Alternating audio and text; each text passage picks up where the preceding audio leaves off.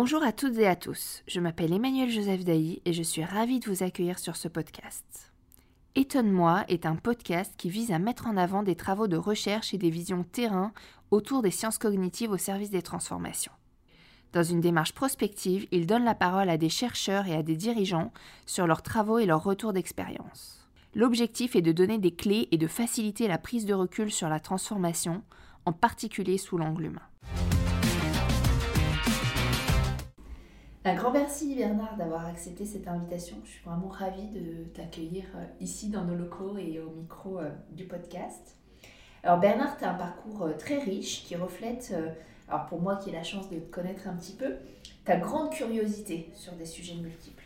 Tu es médecin de formation, spécialiste en imagerie médicale. Tu as exercé la médecine pendant 25 ans avant de t'orienter vers la neuropsychologie. Alors la neuropsychologie, tu prends le temps de t'y former en 2012 et tu transmets depuis les apprentissages dans les organisations. Tu es aujourd'hui consultant sur les sujets de neurosciences et de neuropsychologie et également auteur de trois livres. Alors deux livres sur les émotions, ces émotions qui nous dirigent, qui vient d'ailleurs d'être réédité aux éditions Alperne. Et Je rumine, tu rumines, nous ruminons sur les ruminations émotionnelles qui va bientôt sortir en poche. Et puis plus récemment, euh, tu as écrit Les talents cachés de votre cerveau au travail, que j'ai eu le grand plaisir de coécrire avec toi en 2019, et qui rend accessible à tous les apprentissages des grandes fonctions cérébrales autour de la décision, de la motivation, du collectif ou encore de la gestion de l'énergie et du stress. Alors c'est vraiment un plaisir pour moi de te recevoir aujourd'hui. Alors la première question que j'ai envie de te poser, c'est une question sur l'adaptabilité. On a en ce moment des défis d'adaptabilité dans la période actuelle et on sait que le cerveau a cette capacité à la plasticité. Alors, est-ce que tu pourrais nous en dire un petit peu plus sur les enjeux auxquels le cerveau fait face en ce moment? Oui, alors, inutile de rappeler qu'actuellement, nous vivons une période de grands bouleversements. Et donc ces bouleversements vont avoir une action sur notre cerveau, bien entendu. Et euh, dans notre cerveau, il va y avoir euh, des réseaux qui vont entrer en concurrence, en, compétition, ou on pourrait dire en équilibre, une, balance. Et il y a d'un côté des forces qui nous poussent à explorer, à avancer. Euh, plus le changement est important, plus nous allons être incités à avancer, à explorer le monde. Et donc là, ça va être notre réseau de la récompense qui va, entrer en action. C'est-à-dire que la récompense, ce n'est pas uniquement de la nourriture. Euh, la récompense peut être aussi matérialisée par une, la compréhension, la connaissance, la compétence, le lien social, l'action. Et donc euh, là, c'est un réseau qui va nous pousser à nous adapter et puis, il y a aussi des forces qui vont nous pousser en sens inverse, des forces antagonistes, qui sont d'une part l'économie d'énergie. Le, cerveau va calculer en permanence le maximum d'économie d'énergie possible parce qu'il consomme tout simplement énormément d'énergie, donc il, doit faire des choix. Donc il préfère rester dans sa zone de confort que, bouger. Et d'autre part, les réseaux de l'évitement et de l'aversion euh, qui, euh, eux, vont nous protéger des dangers et de tout ce qui est euh, déplaisant pour notre organisme. Donc ces, ces deux réseaux le réseau de la récompense et le réseau de l'évitement, vont entrer en compétition. Euh, donc il nous appartient à nous de euh, choisir ce qu'on veut développer. Alors bien entendu, ces réseaux ne, ne fonctionnent pas de manière consciente. Nous ne décidons pas d'activer un réseau plutôt qu'un autre. Par contre, nous pouvons agir sur notre attention et sur quoi nous portons de l'attention, sur quoi nous nous focalisons. Et c'est de cette manière qu'on va pouvoir développer plutôt l'action ou plutôt la protection. Et donc toutes les périodes de bouleversement nous incitent à euh, agir dans un, sens, dans un sens de la protection ou au contraire dans, la, dans le sens de, euh, de la progression et de la compétence. Et, selon toi, est-ce qu'on a des ressources cérébrales qui sont sous-exploitées en ce moment? C'est-à-dire qu'on pourrait exploiter davantage si on les connaissait mieux? Oui, ça c'est une notion que j'essaye de partager au maximum, c'est que euh, nous sous-estimons euh, énormément notre capacité d'adaptation.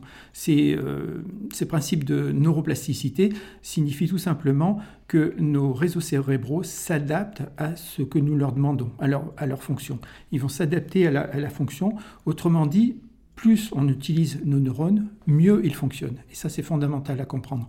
Euh, c'est-à-dire que nous avons donc du pouvoir sur nos capacités et pas uniquement sur nos connaissances. Euh, il ne s'agit pas uniquement d'accumuler des connaissances, mais également des, capacités, des capacités de comportement, des capacités relationnelles, euh, les fameux soft skills dont on parle tant. Et donc, on peut améliorer ces capacités simplement en les travaillant. Alors, bien entendu, il n'y a pas de baguette magique, on ne peut pas s'améliorer partout, tout le temps. Pour s'améliorer, il faut s'investir un minimum, donc il faut un peu de temps, il faut de l'organisation, il faut de la motivation et il faut euh, surtout euh, de la persévérance. Euh, tout le monde sait que tout le monde a appris une, langue à l'école ou une, compétence sportive. Tout le monde sait que ça, ne, vient pas en quelques, minutes.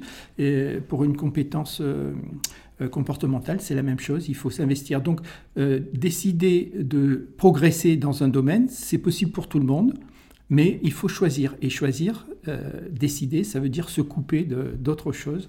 Donc il faut faire des choix et donc euh, euh, il faut faire des hiérarchies. Et moyennant, une fois qu'on a fait ces choix, grâce à nos motivations, on peut progresser dans pratiquement tous les domaines des compétences humaines. Et est-ce que nous sommes tous égaux face à cette capacité de volonté et de persévérance Comment est-ce qu'on peut développer la volonté? Alors bien sûr, il y a une énorme variabilité. Hein. Il y a des gens qui, chez qui ça va être spontané, qui n'ont pas besoin de conseils. Et puis il y en a d'autres qui au contraire vont avoir tendance à se, à, se, se, protéger, à, se, à, se, comment, à prendre de la distance par rapport à, l'adaptation, à préférer le, confort de la fameuse zone de, confort. Et donc, euh, cette, euh, ces différences peuvent être euh, gommées par l'organisation et par, par la persévérance. Mais pour cela, effectivement, comme euh, tu l'as dit, il faut, une motivation euh, profonde. Et pour cela, il faut aller chercher en soi des motivations qui sont indépendantes des structures extérieures et de la situation extérieure. Si on attend de la motivation euh, qu'elle soit alimentée par l'extérieur, eh bien, euh, il y a des jours où ça va fonctionner, et des jours au contraire où, rien ne fonctionne. Et alors que la, motivation doit venir de nous-mêmes, euh, de, nos, motivations intrinsèques. Là aussi, les neurosciences ont beaucoup de choses à dire dans, dans ce domaine. Et, il y a un travail sur soi à faire pour savoir qu'est-ce qui nous motive vraiment, qu'est-ce qui nous donne envie de bouger, qu'est-ce qui nous enthousiasme ou qui, tout simplement qui nous donne envie de progresser.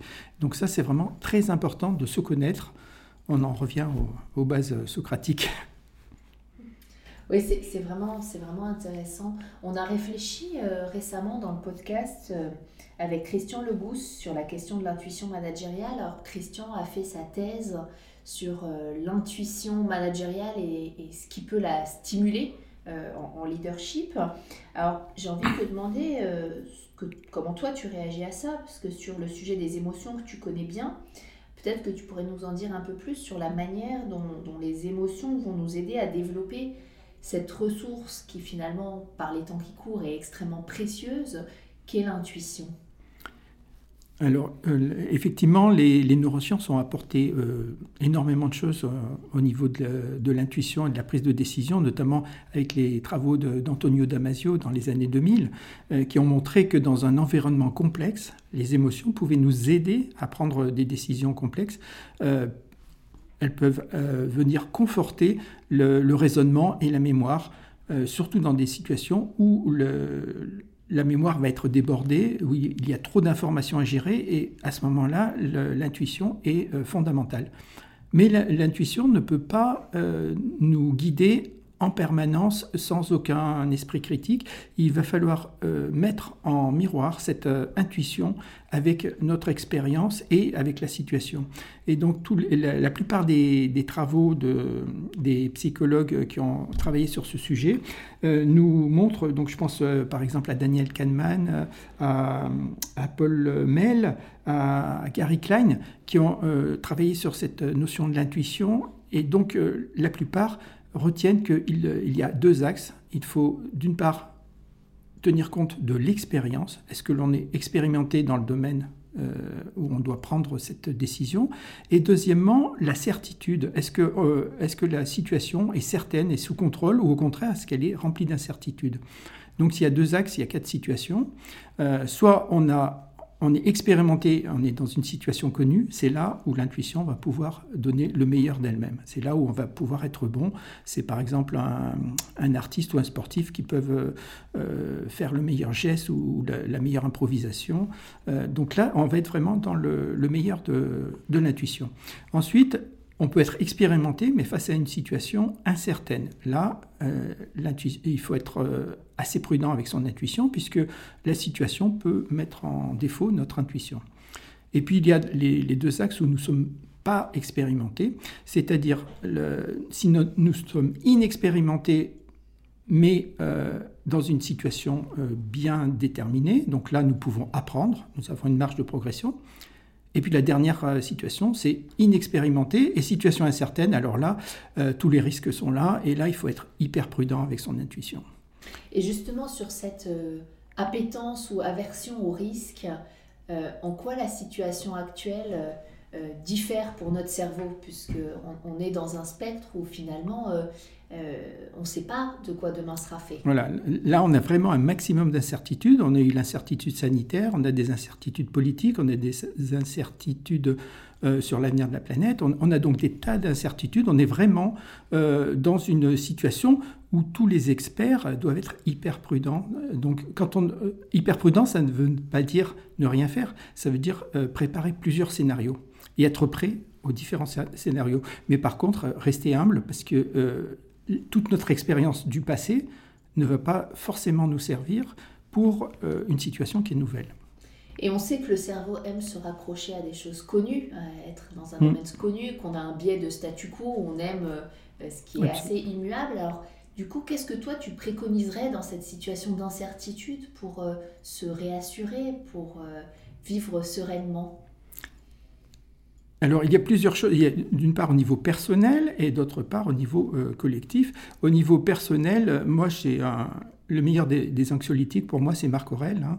Euh, avoir la, force d'accepter ce que, l'on ne peut pas changer, le courage de changer ce que l'on peut changer, et la sagesse de distinguer l'un de l'autre. Je pense que c'est un, anxiolytique majeur pour savoir ce que l'on a à faire et ce que l'on a à accepter là où il faut lâcher prise et là où, au contraire où il faut agir. Donc pour moi, c'est le meilleur des anxiolytiques.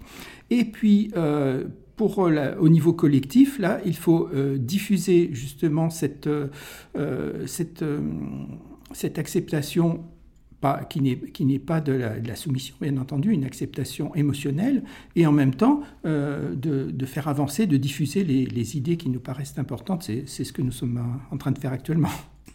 Une belle maxime de Marc Aurel, d'ailleurs, que tu développes dans plusieurs de tes livres en, lien avec l'acceptation émotionnelle, qui est une méthode de régulation émotionnelle euh, puissante. Absolument, c'était euh, mis en avant par euh, tout un courant de, psychothérapie cognitive et comportementale. C'est un, des domaines qui est le plus en expansion dans les, thérapies cognitives actuellement, à juste titre, parce que cette acceptation est extrêmement efficace.